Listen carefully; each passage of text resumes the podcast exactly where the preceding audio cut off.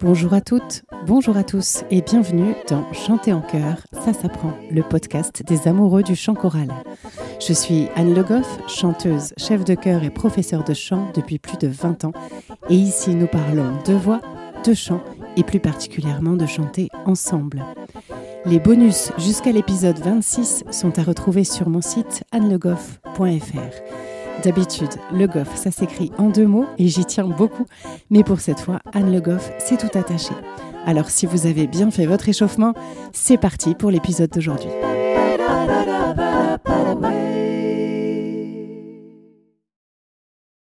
Je voudrais vous lire aujourd'hui un témoignage que j'ai reçu de Rémi au sujet de l'épisode 18 qui s'intitule Chanter faux, ça existe. Et je précise que c'est bien un point d'interrogation à la fin de cette phrase, ce qui a toute son importance. Rémi me dit Bravo Anne à propos de ceux qui pensent chanter faux. Je coche toutes les cases. Je faisais partie de la chorale du collège et mon prof m'a demandé de faire du playback parce que je bourdonnais. Ça m'a traumatisé. J'ai toujours chantonné et été admiratif de ceux qui savent chanter. Et puis, je suis assez perfectionniste, donc tout seul, ça ne rend jamais grand-chose. Je prends des cours depuis deux mois et je suis très reconnaissant de ma prof qui m'encourage et me montre mes capacités. Surtout, j'ai appris que j'avais une voix qui nécessite pas mal de place, donc il faut que j'arrête de chantonner.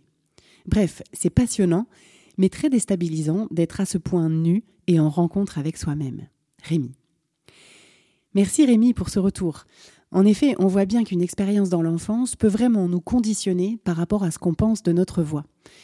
Mais bien souvent, on est à côté de la réalité. Donc je le redis, si vous êtes convaincu d'avoir une voix euh, petite ou même fausse, mais que vous avez quand même l'envie de chanter ou bien simplement de découvrir votre voix, eh bien n'hésitez pas à prendre ne serait-ce qu'un cours avec quelqu'un qui vous convient ou de participer à un stage de découverte euh, comme celui que nous organisons avec Muriel Le Goff le 21 janvier 2023 et dont je vous avais mis la brochure en bonus de l'épisode 24. Vous pourriez vraiment découvrir que votre voix n'a pas du tout tous les défauts que vous lui trouvez. Et avec quelques petites astuces techniques, vous pourriez déjà l'utiliser mieux et donc de manière plus satisfaisante. Merci Rémi pour ce témoignage qui m'a fait chaud au cœur et qui me confirme qu'il faut poursuivre ce travail pour que les gens prennent confiance en leur voix. Si vous souhaitez aussi me laisser un commentaire concernant un épisode en particulier ou sur le podcast en général, ou bien si vous avez des suggestions ou des remarques, n'hésitez pas à me laisser un message sur mon site annelegoff.fr à l'onglet podcast ou encore sur Patreon, ça me fait toujours très plaisir.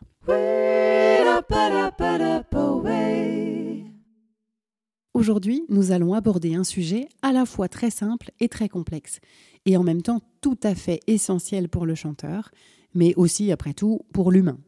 C'est la respiration. Pourquoi un sujet simple? Eh bien parce que nous respirons tous, que c'est un geste automatique, et heureusement pour nous parce qu'il est vital. Donc quand tout va bien, on ne se préoccupe que peu de notre respiration, de la manière dont on respire, du rythme de notre respiration. C'est un tort d'ailleurs parce que quelques exercices de respiration quotidiens peuvent apporter du bien-être, mais aussi une meilleure santé. Donc on devrait peut-être s'en occuper davantage, mais en tout cas on a beaucoup de chance de pouvoir respirer très naturellement et sans y faire attention. Pourquoi un sujet aussi très complexe? Eh bien parce que pour le chanteur, la respiration doit être comprise, consciente, adaptée, améliorée aussi. Et il se trouve que c'est un mécanisme assez complexe qui fait entrer en jeu un certain nombre de muscles et qu'il existe aussi plusieurs façons de respirer. Notre respiration conditionne ce qu'en chant on appelle le soutien, qui est un indispensable à une voix timbrée et confortable aussi, donc c'est véritablement essentiel pour comprendre le mécanisme du soutien, de comprendre déjà le mécanisme de la respiration.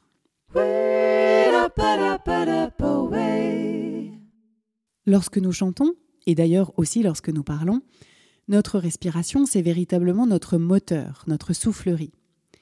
Si on considère le corps humain comme un instrument à vent, on comprend qu'il est nécessaire d'envoyer suffisamment d'air pour que nos cordes vocales puissent entrer en vibration on n'aurait pas idée d'essayer de jouer de la flûte seulement en bougeant les doigts, sans souffler.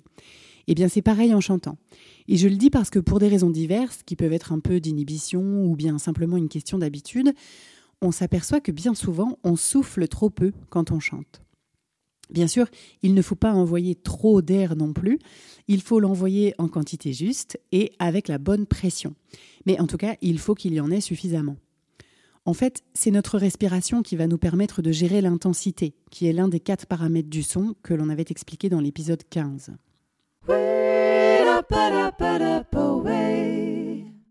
Alors, la respiration, comment ça marche?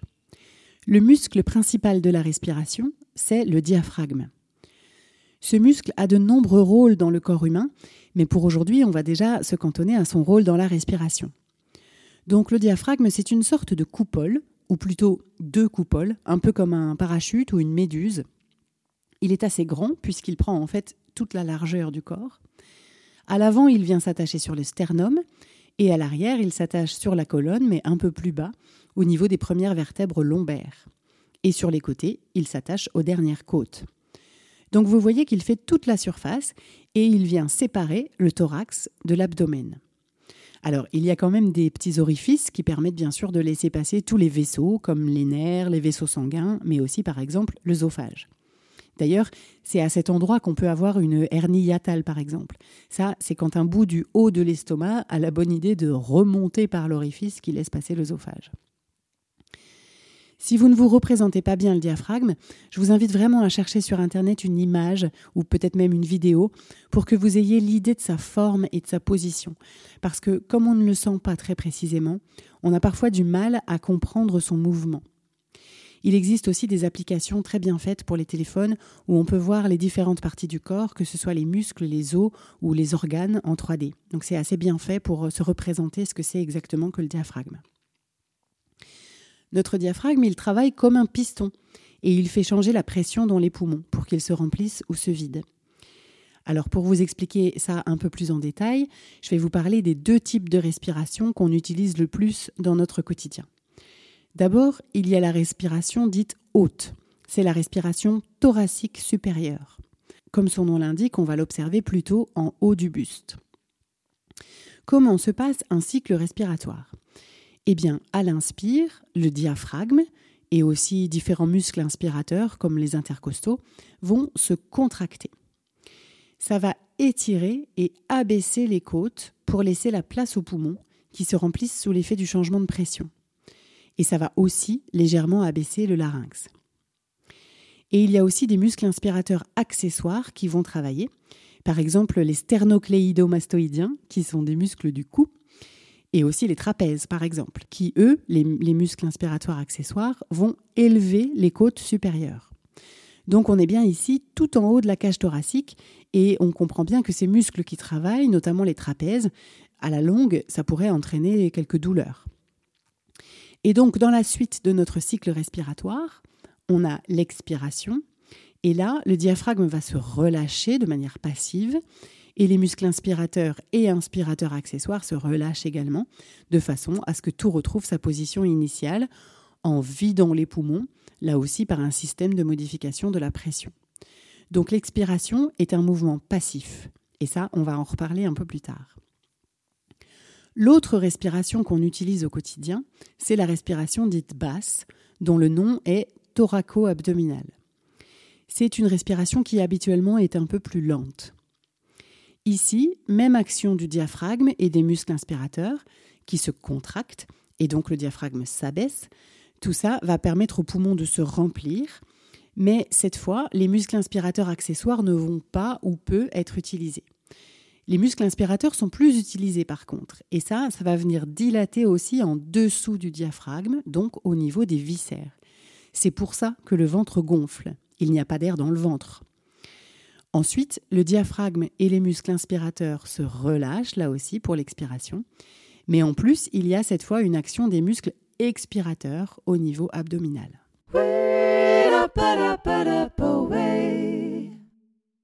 Ce qu'il faut bien retenir, c'est que le diaphragme s'abaisse quand on inspire et remonte quand on expire. Vous le savez sans doute déjà, la respiration qu'on va privilégier en tant que chanteur, c'est la respiration thoraco-abdominale, dite respiration basse, notamment parce que grâce aux muscles expirateurs, on va pouvoir mieux gérer la sortie de l'air.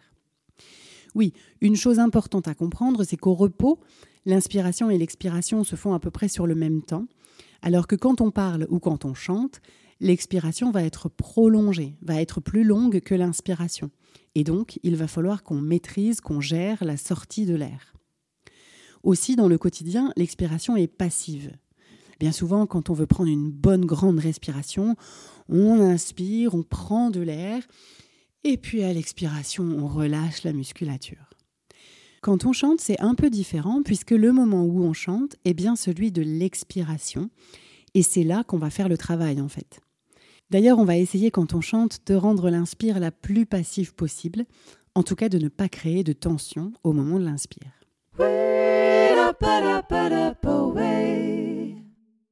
Il peut arriver pour tout un tas de raisons que notre diaphragme soit trop contracté. Et là, je ne parle pas tant aux chanteurs qu'aux êtres humains que vous êtes, parce que, bien sûr, le diaphragme et son état vont influencer notre chant, mais d'abord, ils vont influencer notre état de santé, ou de bien-être en tout cas. Il faut être conscient que le diaphragme, il se contracte environ 18 000 fois par jour pour la respiration. Alors il est très résistant, très endurant bien sûr, mais il faut quand même en prendre soin, parce que s'il ne va pas bien, ce diaphragme, il peut engendrer tout un tas de problèmes.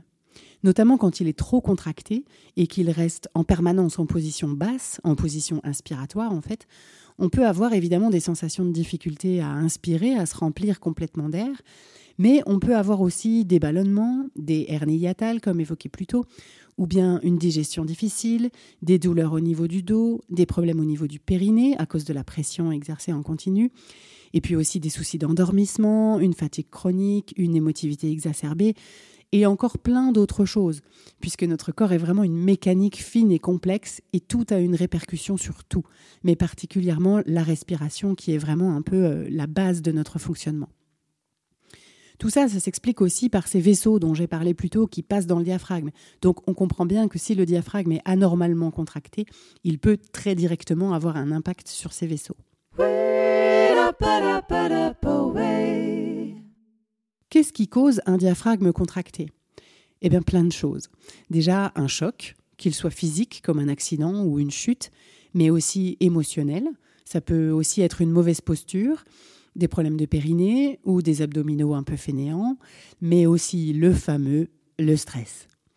Alors qu'est-ce qu'on peut faire? Ben, Si on a un vrai gros blocage au niveau du diaphragme, le mieux placé à mon sens, ça sera l'ostéopathe, parce qu'il y a une action mécanique à avoir. Mais déjà, on peut simplement penser à respirer en conscience, en utilisant au mieux toute la machine et en effectuant des cycles respiratoires longs, lents et profonds plusieurs fois par jour. Par exemple, vous connaissez peut-être la cohérence cardiaque, dans laquelle on va faire 6 cycles respiratoires par minute. Donc ça correspond à inspirer sur 5 secondes et puis expirer sur 5 secondes, si mes calculs sont bons.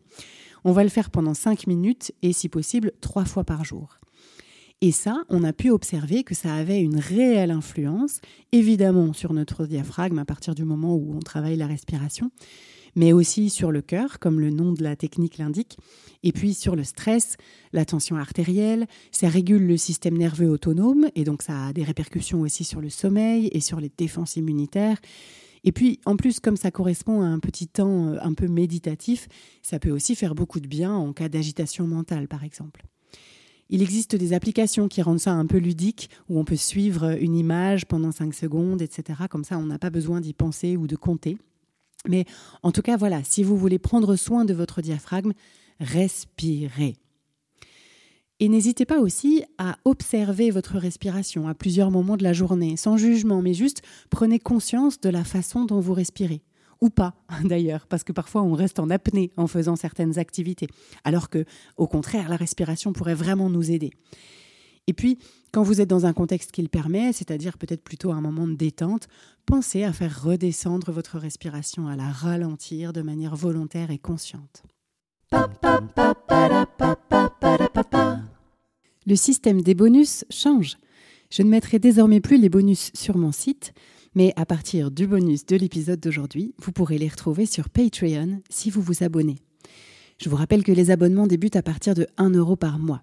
Si vous décidez donc de payer 7 euros mensuels, eh bien d'abord, vous m'aiderez grandement à poursuivre mon travail dans ce podcast, mais en plus, vous accéderez à 4 bonus chaque mois, un par épisode.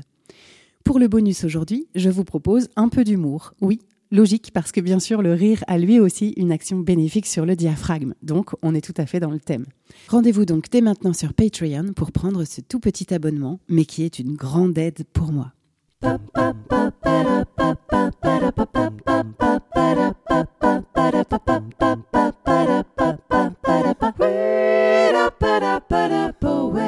J'espère que cet épisode vous a plu. Si c'est le cas, je vous invite à vous abonner au podcast pour ne pas rater les épisodes suivants et surtout à me mettre plein de petites étoiles et de commentaires sur la plateforme où vous l'avez trouvé. Ça me sera d'une grande aide pour le faire découvrir à davantage de passionnés de chant en chœur. N'hésitez pas bien sûr à en parler à vos camarades choristes, mais pas pendant la répétition, et même à votre chef de chœur. C'est toujours intéressant pour eux d'avoir des ressources et pour moi d'avoir des retours. Si vous souhaitez découvrir les bonus dont je vous parle dans l'épisode, vous pouvez prendre un abonnement à partir de 1 euro par mois sur Patreon. C'est une plateforme de financement participatif qui pourra me permettre de continuer sereinement ce podcast. Cherchez Patreon, P-A-T-R-E-O-N, et vous tapez Chanter en chœur tout attaché. Le lien est aussi disponible sur mon site annelegoff.fr à l'onglet podcast. N'hésitez pas là aussi à laisser des commentaires, vos questions ou les sujets que vous aimeriez que j'aborde. Merci à tous, on se retrouve la semaine prochaine pour un nouvel épisode de Chanter en chœur, ça s'apprend.